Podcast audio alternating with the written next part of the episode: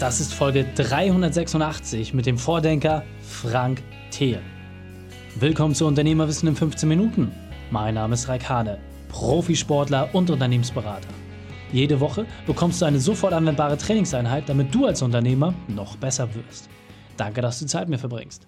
Lass uns mit dem Training beginnen. In der heutigen Folge geht es um 10x DNA. Welche drei wichtigen Punkte kannst du aus dem heutigen Training mitnehmen? Erstens, was das neue Technologiebuffet dir bringt. Zweitens, wieso genau jetzt exponentielles Wachstum möglich ist. Und drittens, welche Chancen Deutschland auf dem Weltmarkt hat. Du kennst sicher jemanden, für den diese Folge unglaublich wertvoll ist. Teile sie mit ihm. Der Link ist reikane.de slash 386. Bevor wir jetzt gleich in die Folge starten, habe ich noch eine persönliche Empfehlung für dich. Diesmal in eigener Sache. reikane.de ist komplett neu. Wir haben viel für dich verändert. Neues Herzstück ist in jedem Fall der Unternehmertest. Dieser zeigt dir ganz klar, in welcher Phase des Unternehmertums du gerade stehst und vor allem, welche nächsten Schritte für dich die richtigen sind. Dabei sind wir vor allem auf die drei Phasen des Unternehmers eingegangen. Einsteiger, Selbstständige und Unternehmer, die ihren Exit vorbereiten. Jede Phase hat eigene, für die Situation spezifische Werkzeuge. Und genau hier geht es darum, dass wir aus über 1000 Kundenfällen eine Blaupause entwickelt haben, in der wir in jeder Stufe den größten Hebel ansetzen. Geh einfach auf reikane.de und schau dir deinen Test an. Willkommen, Frank Thelen. Bist du ready für die heutige Trainingseinheit? Absolut, und ich freue mich sogar drauf. sehr gut, sehr gut. Für alle Leute, die dich vielleicht noch nicht kennen, nochmal drei wichtige Punkte, um dich vorzustellen. Einmal, was machst du aktuell beruflich? Zweiter Punkt ist vielleicht Bezug auf deine Vergangenheit. Und der dritte Punkt auch noch was Privates. Äh, was mache ich beruflich? Ich äh, unterstütze Unternehmen, ähm, investiere in junge Startups und äh, mache die richtig groß. Das zweite Punkt war meine Vergangenheit. Äh, da habe ich äh, auch ja ganz böse. Ich bin, äh, hab, bin von der Schule geflogen, kein Abitur, habe dann ähm, ja ein Studium abgebrochen, war dann noch mit der privaten Insolvenz bedroht. das ist ja, das ist war nicht schön, aber heutzutage läuft es ja ganz ganz okay. Und äh, was Privates vielleicht, ja, ich äh, liebe Boarding, ähm, ob Skateboarding, äh, jetzt E-Foiling, dann fliegt man quasi über das Wasser mit, mit so einem äh, elektrischen Board. Das ist einfach eine meiner schönsten Hobbys und das macht mir ganz viel Freude. Sehr, sehr cool. Und du hast ja ein neues äh, Buch rausgebracht, in dem es darum geht, äh, dass man den Horizont mal wirklich aufmachen soll. Kannst du vielleicht ganz kurz beschreiben, 10x DNA, worum geht es da, was kann der Leser erwarten? Ich habe es natürlich mitgemacht. Sonst wäre ich ja kein guter Marketingmensch. Also 10x DNA, das Mindset der Zukunft. Worum geht's? Ähm, es geht darum, dass wir ähm, den Baukasten der Zukunft haben. Ja? Und das sind diese ganzen, man hat vieles schon mal gehört, ähm, dieses äh, KI, Quantencomputer, 5G und so weiter. Und das Verrückte ist, dass die jetzt alle zum ersten Mal in der Geschichte der Menschheit parallel auf den Markt kommen. Also es gab mal sowas wie die Bahn wurde erfunden, davor die Glühbirne, dann kam irgendwie das Internet, dann kam das Smartphone.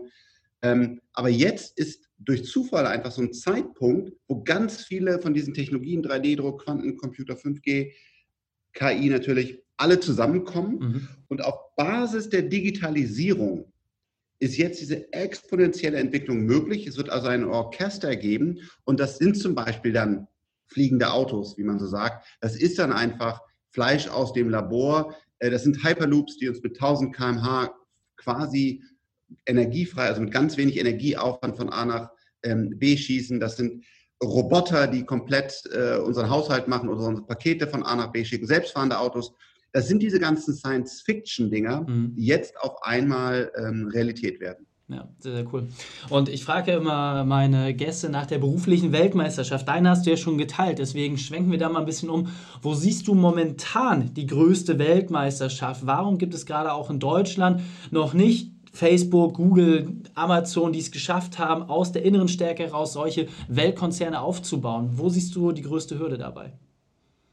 Ähm, ich, ist ein super spannendes Phänomen. Irgendwie, dass, dass China und USA das schaffen und die machen das ja am Fließband, ob das Tencent, Alibaba, jetzt kommt JD hinterher und so weiter.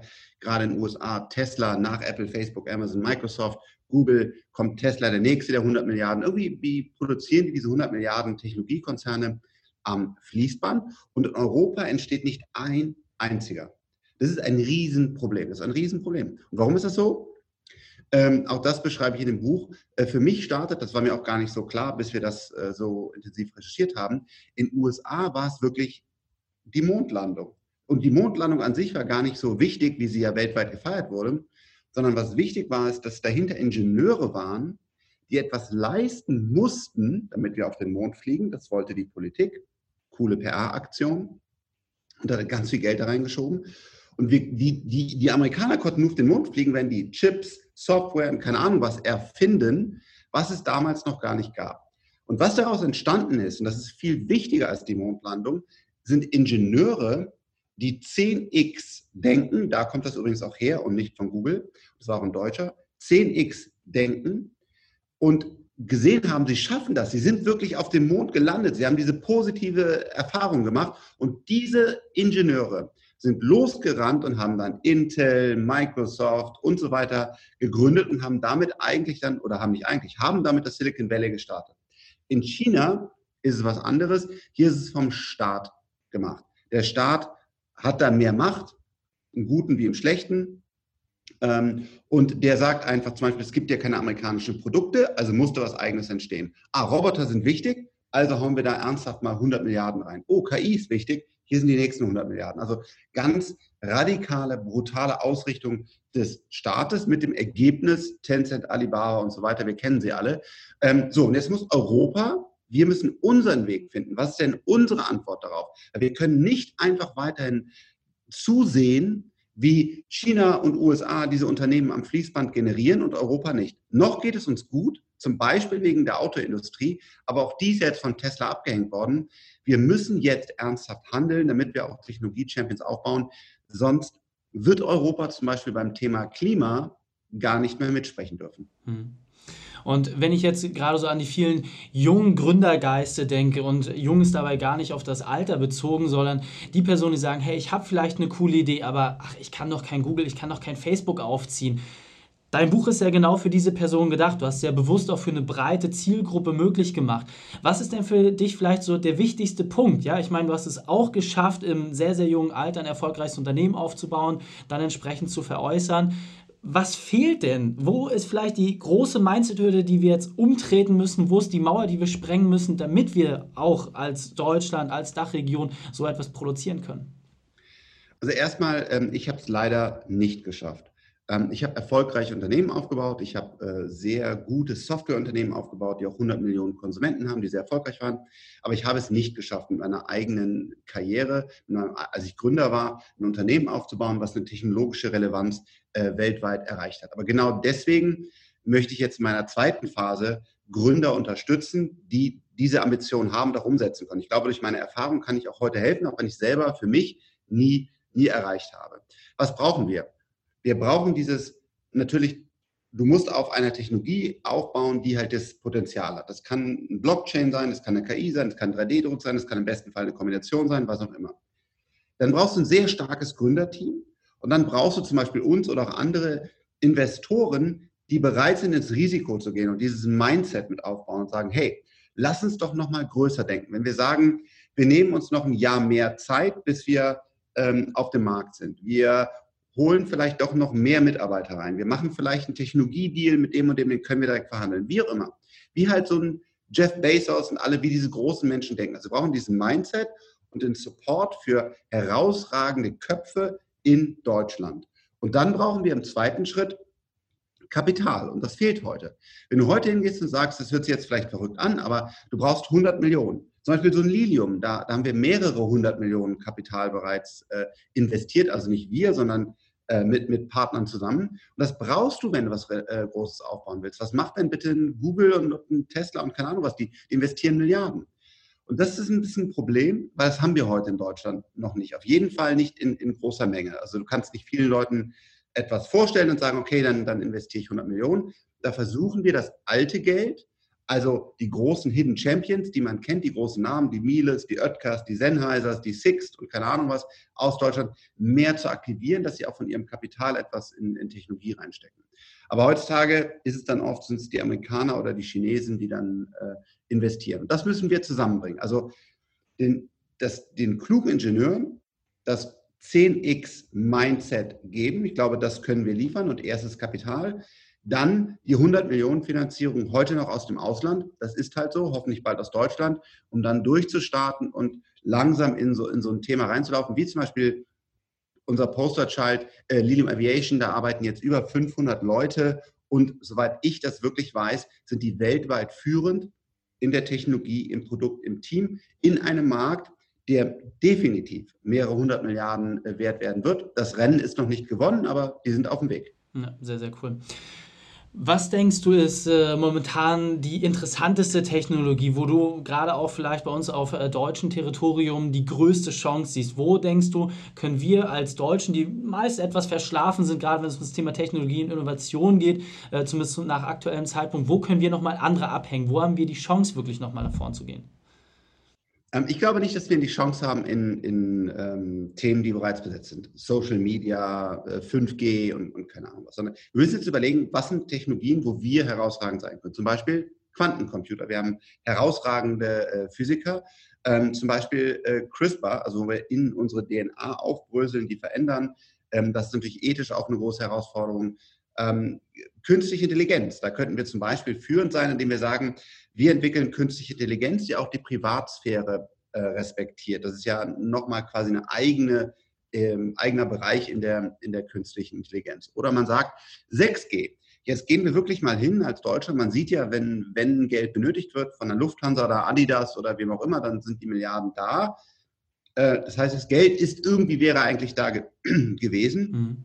Aber wir haben nicht gesagt, nachdem wir da sitzen und sagen, 5G kommt komplett aus China, nachdem wir es ja vor 20 Jahren noch Weltmarktführer mit Siemens waren. Hier sind jetzt 10 Milliarden, wir entwickeln jetzt 6G. Also wir müssen uns neue Felder überlegen und dann auch wirklich ernsthaft, ernsthaft viel Geld, und das sind Milliarden, und die können auch nicht über zehn Jahre fließen, uns trauen äh, zu investieren. Ein anderes Herzensthema von mir, Hyperloop.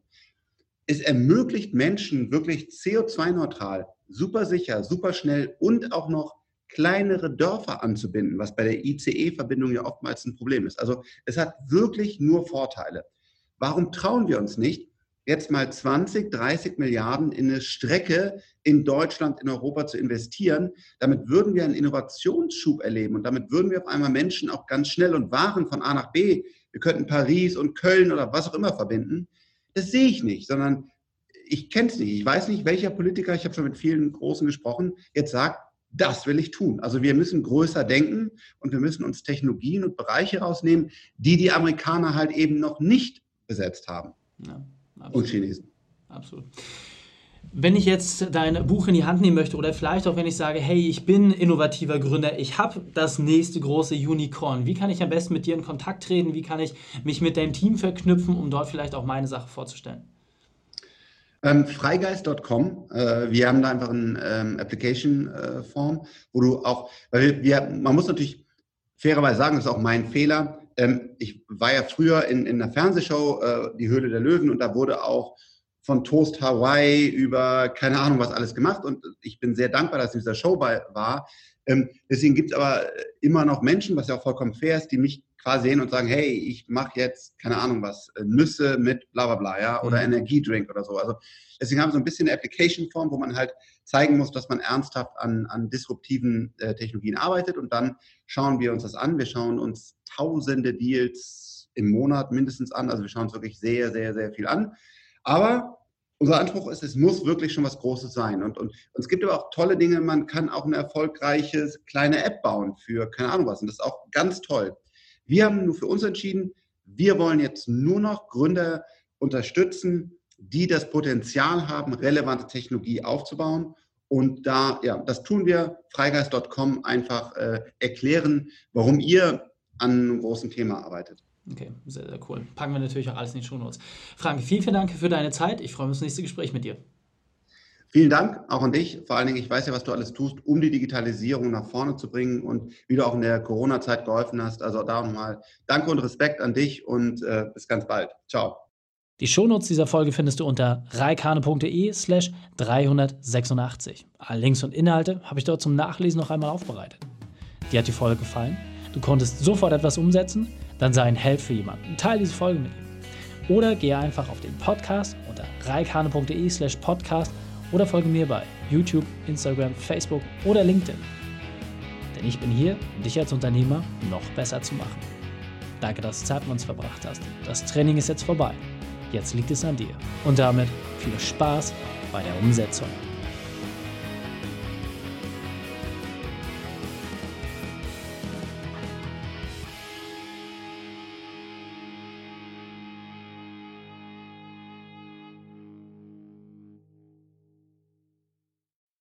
Und wenn du Ideen wie diese für dein Unternehmen auch umsetzen möchtest und auch 10 Stunden pro Woche weniger arbeiten, dann buche deinen Termin für ein kostenfreies Erstgespräch. Dann sprechen wir gemeinsam und schauen, mit welcher Methode wir dich am schnellsten voranbekommen. Geh einfach auf reikane.de slash Austausch und buche dein kostenloses Erstgespräch. Einfach eintragen und dann sprechen wir schon bald persönlich miteinander. reikane.de slash Austausch.